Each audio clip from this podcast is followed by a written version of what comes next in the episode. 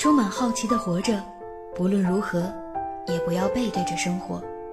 暖心作家丛萍萍携手七月蔚蓝全新力作，新书《好奇的活着》现已上市，登录淘宝雪漫书屋、当当、京东、亚马逊均可购买。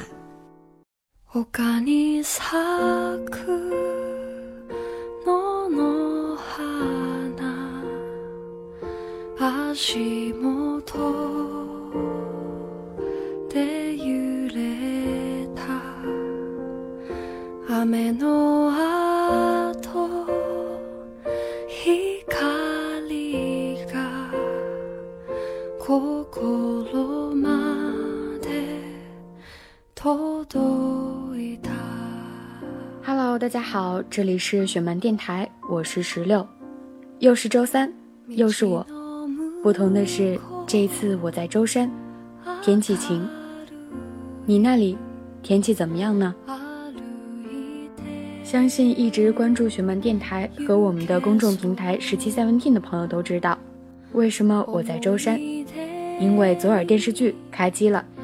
十月四号的时候，我们在美丽的舟山，在天一中学举行了左耳电视剧开机发布会，并且公布了演员阵容。你是不是也关注了我们的电视剧官博左耳电视剧，知道了这些消息呢？有很多朋友发私信说，什么时候才能更新一些片场的花絮，让大家都知道主演们在片场的事情呢？其实我们会通过电视剧的官方微博左耳电视剧和我们的公众平台十七 seventeen 来更新这些消息。当然，雪漫电台呢也会不定期的为大家播出一些片场的花絮，或者是片场有意思的事情。所以，如果你想知道这些，那就请多多关注我们吧。回归我们今天的正题，今天石榴要跟大家分享的故事名字叫做《那些曾经我们念念不忘却又无需怀念的人》。我相信每个人的生命里都会有这样一个人，也许曾经你们携手走过了很长一段时间，但是因为一些变化，此刻这些人已经淡出了你的生活。而我们还依然想念着、惦念着一个场景或者是一件事，就很容易让我们想起曾经在一起的那些日子。我们一起来听今天的故事：那些无需怀念，又曾经念念不忘的人。爱情里有一种感觉叫刻骨铭心，这大概很多人都经历过。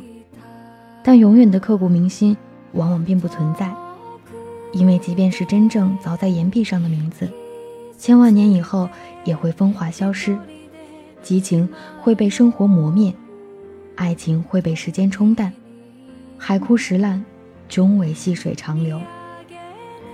刘维是我的高中同学，我见证了他整个青春和爱情。有天晚上，我打算关店回家睡觉的时候。他突然提着大包的烧烤和一打啤酒出现在我的店里。回想那年我们十六七岁，正读高三，班里转校来了个女生，叫小晴。我不知道这个子小小的女生哪里吸引了膀大腰圆的刘维，但从见到她的那天起，他就跟我们说：“这姑娘一看就是我未来儿子的妈，我喜欢。”我们那个年代已经不算封闭了。但凡风骚点的同学都会互相勾搭着谈恋爱，只是大部分都是闷骚的小暧昧或者暗恋。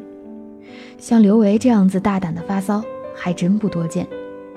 刘维其实并不算胖，只是魁梧，因为每个班都需要有个胖子，所以他就被我们称为刘胖子。小晴转校来的第一天晚上，刘胖子拿出了两个礼拜的生活费，请全班男生吃了顿烤串儿。目的就是为了让所有的男生都高抬贵手，别跟他抢。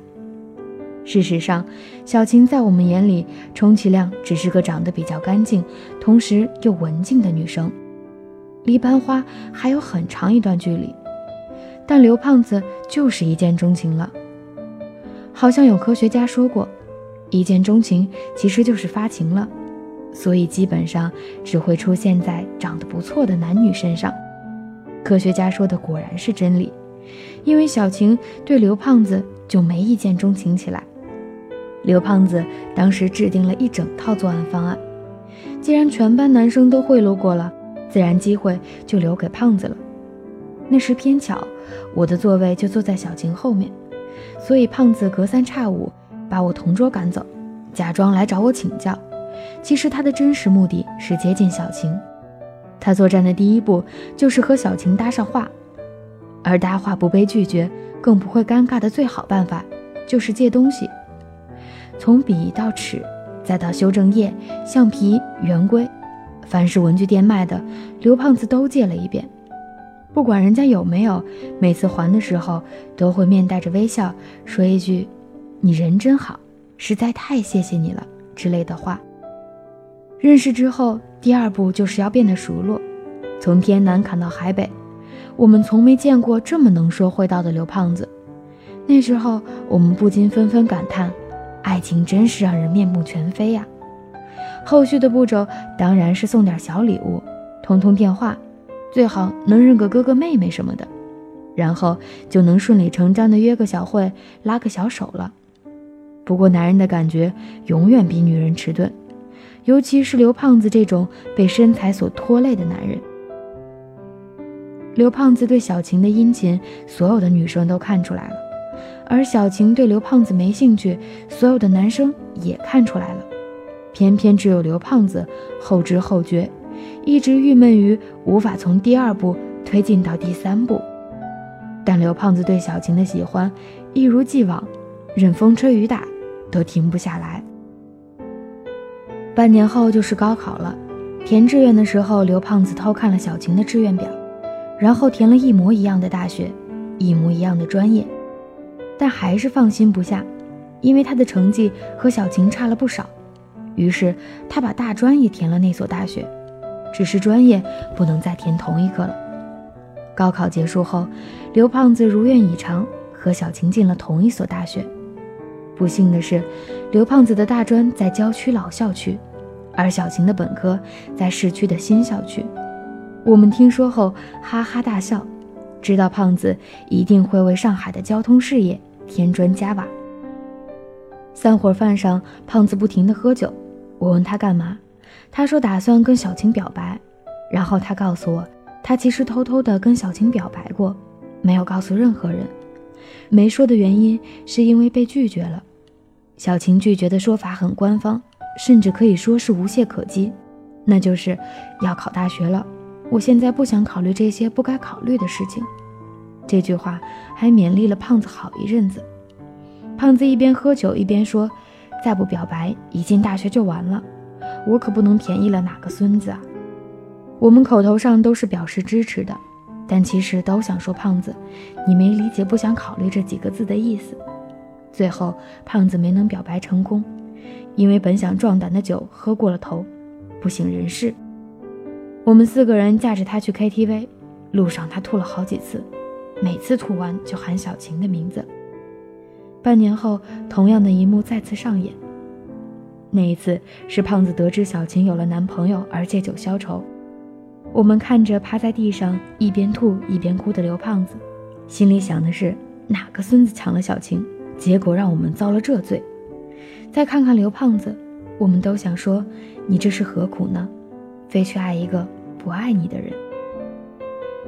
话说刚上大学那阵子，刘胖子卯足了劲儿追小晴，每天晚上给她发短信，一发就是几十条，嘘寒问暖，比人家妈关心的还多。还经常偷偷给小晴充话费，只要小晴一停机，半个小时之内保准话费到账。每周都往市里跑，那时候郊区还没通地铁，坐公车往返一次得四个多小时。小晴需要什么就买什么，哪里好玩哪里好吃，比旅游团的导游还上心，带人家转了个遍。就这么半年过去了，胖子觉得时机差不多了，再不表白，说不定人家姑娘都等急了。于是，一个风和日丽的周六，胖子小心翼翼地捧着两百大洋买的一束玫瑰花，坐了两个小时的车，出现在了小晴宿舍楼下。小晴一看玫瑰花，还没等胖子开口，就先说道：“谢谢你对我的好，但我想我们只是朋友，而且你也不是我喜欢的类型。”发完好人卡又补了一刀，说：“哦，对了，我已经有男朋友了，希望你能祝福我们。”两个小时以后，躲在一旁的胖子看到了小晴的男朋友，一个高高瘦瘦的男生来宿舍楼下接她，用胖子的话来形容，就是那个男生丑得跟摔在地上被踩烂的馒头一样。我们纷纷安慰他，人家姑娘不嫌脏。就不爱吃你这种油水足的大肉包。胖子不甘心，说要减肥，同时打掉了牙往肚子里咽，继续以好朋友的身份痴缠小青。那一阵子，他的个性签名一直都是有一种刻骨铭心，能超越世间的一切感情。当胖子终于减肥成功之后，他又一次去找小晴，可是白跑了一趟。小晴的室友告诉他，小晴跟男朋友出去旅游了。那天，胖子又喝醉了，他拉着我们说道：“我知道人总有犯贱的时候，我真的希望在我犯贱的时候，你们能骂我两句自作多情，再不行抽我两下。”一个哥们儿拍拍他的肩膀说：“那你会被我们抽的比以前还胖。”其实犯贱是种习惯，很多人都改不掉，只是犯着犯着就错觉自己不见了。我们本以为故事到这儿就结束了。胖子伤心一阵子，要么看破红尘，要么再找一个。可谁知道他们学校的老校区扩建，新校区的地皮卖给了开发商。第二年，小晴他们就搬回了老校区。胖子觉得春天又来了。后来的事情告诉我们，当距离不能产生美的时候，距离只能产生更大的距离。小晴的男朋友之前是她隔壁学校的，搬了后，两人自然就很少见面。再加上男朋友远没有胖子那两万五千里长征的决心，所以很快就分手了。分手之后，胖子天天陪着人家姑娘，我们找他吃一顿饭，他都不理。人家姑娘这时候正好也需要疗伤，而最好的办法就是再找一个。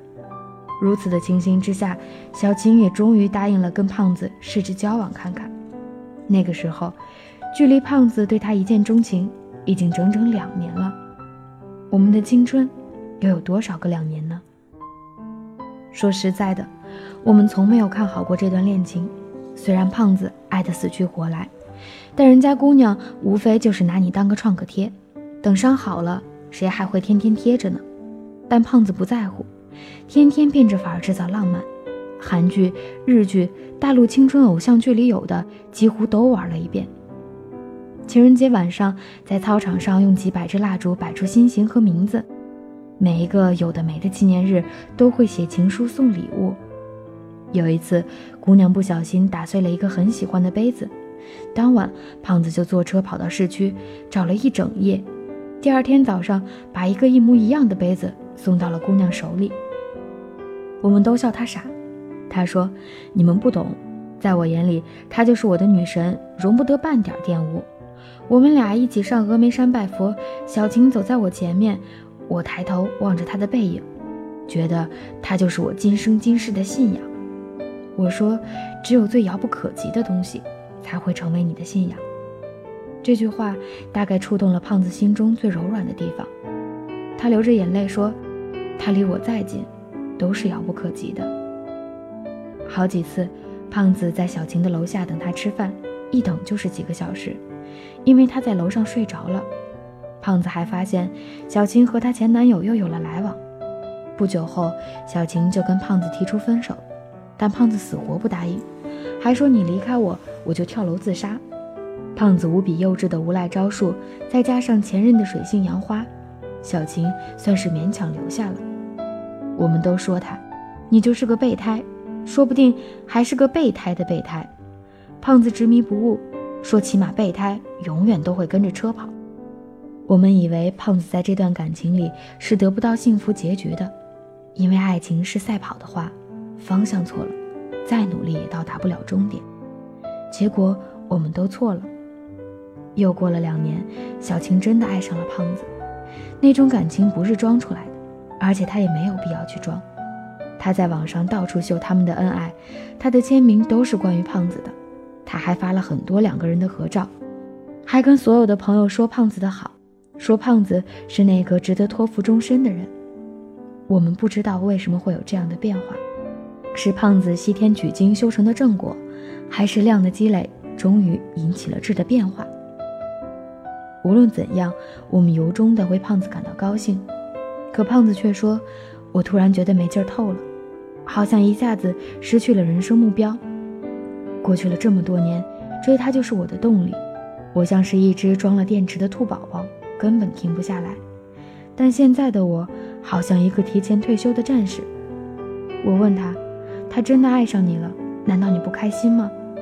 胖子马上回答：“开心啊，我真的很开心。”但就是觉得没劲透了，就跟你打游戏一下子就通关了一样，接下来不知道该干嘛了。我们都骂他贱，得不到的永远是最好的，得到了就不珍惜。胖子点点头说：“你们骂的对，人之初，性本贱。”那时候已经大四了，我们都在忙碌的找工作。美好的未来是不会自己到碗里来的。小晴读的是师范专业，理所当然的去了一所小学实习。胖子因为当年只顾着来这所大学，所以选的专业很不好，找工作的路很坎坷。偶尔见一次，才发现当年的胖子现在比我们都瘦了。可小晴一直陪在他身边，不离不弃，鼓励安慰，还是应了胖子的那句话：人之初，性本贱。胖子在失去了人生目标后，找工作又屡屡碰壁，活得无比颓废。终于有一天，他告诉小晴：“我们分手吧，我不爱你了。”小晴愣了半天，狠狠地甩了他一个耳光，一句话也没说就走了。两周之后，胖子后悔了，他满世界的找小晴，但找不到。后来从她闺蜜那儿得知，小晴出国了。那天，胖子又喝醉了。他一边哭一边扇自己的耳光，让我们不用管他。时间如流水，多年后的这天晚上，他在我的花店里一边喝酒一边哭着回忆往事。我听多了，已听腻了，就一把抢过他手里的酒瓶子，问他：“你今天是发什么神经呢？说这些干嘛？”胖子把瓶子抢回去，喝了一大口，对我说：“哥们儿，你知道吗？他明天……”就要结婚了，他哭着对我说：“昨天我给他打电话了，还是过去的那个号码，我不知道他有没有换号。接电话的是个男人。我说我找他，他就叫我滚远点。”胖子抹了把眼泪鼻涕说：“我这辈子再也没有像追他那样去追过一个女人了，就好像一下子把力气都用光了，再也使不上劲儿了。我大概会爱他一辈子吧。”说完，他就走了。我坐在那儿听着胖子远去的背影，我知道他在说谎，因为他已经结婚好几年，还有了一个三岁的女儿。我们都去参加了他的婚礼，看着他一脸神圣的对笑靥如花的新娘起誓：“我会永远爱你。”我一低头，发现胖子的手机忘在了桌上。我拿起来翻开电话簿，找到那个号码，摁下了通话键。很快，黑暗中就传来了一个声音。您拨打的号码是空号，这孙子果然在说谎。我骂了一句，但不知道为什么，眼泪就流了下来。我上大学的那阵儿，开始流行一种叫 PSP 的游戏机，一台要两千多块。那时候我的生活费一个月是六百，我存了整整半年才买了一台，从此爱不释手。游戏的乐趣就在于玩的时候。每次出来一个新游戏，我和同学就会拿着 PSP 通宵达旦的玩，乐此不疲。但每次通关的时候，都有一种莫名的空虚感。想想之前努力了那么多，居然就这么结束了。后来有一次坐公交的时候，PSP 被偷了，我伤心了很久。再后来，上班赚钱了，却再也没有买过 PSP。那时候地铁上看到学生在玩，就会瞬间勾起无数的回忆。但我知道，回忆之所以美好，就是因为它再也回不去。许多时候，我们所怀念和感伤的，并不是某个人或某件事，而是我们生命里某段回不去的时光。人生是张单程票，过去的就过去了，许多事不必回首，许多人无需怀念。善待生活，善待未来。那些我们曾经念念不忘的人，如今早已无需怀念了。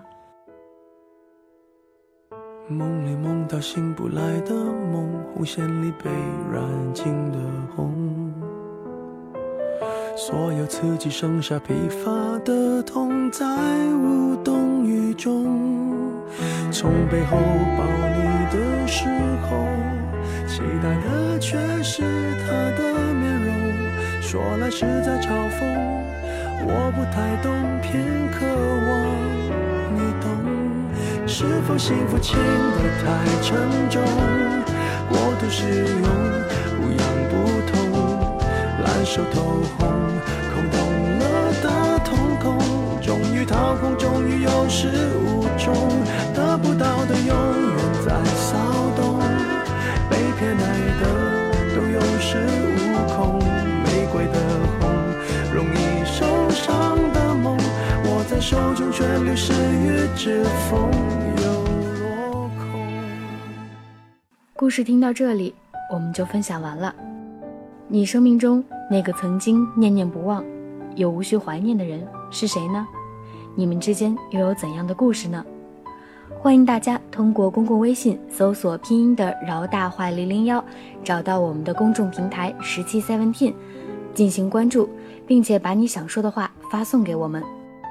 无论那个曾经你念念不忘，现在又无需怀念的这个人在哪里，我们都要带着美好的希望继续走下去。因为在这条路上，你还会遇见更多的人，他们会带你展开新的故事。就像石榴在剧组每天看着演员们在拍戏，就会感觉这将是一个非常棒的故事。因为我遇见了一群人。遇见了一群特别勤奋、特别努力又特别美好的人，而且这是和石榴一样的很多书迷的左耳梦。我相信它会是一个很美的梦，所以希望大家多多关注，关注我们的官方微博“左耳电视剧”，关注我们的公众平台“十七 seventeen”，关注我们的雪漫电台。好了，我们今天的节目到这儿就结束了，我们下周。再见。红是朱砂痣烙印心口，红是万字血般平庸。时间没换那仅有的悸动，也磨平激动。从背后抱你的时候，期待的却是他的面容。说来是在嘲讽，我不太懂，偏渴望你懂。是否幸福轻得太沉重？我的使用，不痒不痛，烂熟透空，空洞了的瞳孔，终于掏空，终于有始无终，得不到的永远在骚动，被偏爱的都有恃无恐，玫瑰的红。容易受伤的梦，握在手中却流失于指缝，又落空。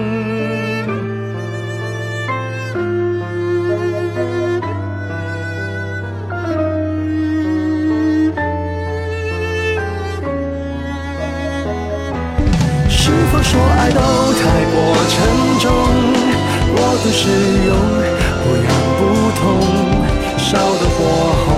手心缠绕心中，终于冷冻，终于有始无终，得不到的永远在骚动，被偏爱的都有恃无恐，玫瑰的红，容易受伤的梦，握在手中却流失于指缝，得不骚动，被偏爱的都有恃无恐，玫瑰的红。伤口绽放的梦，握在手中却流失于指缝。在。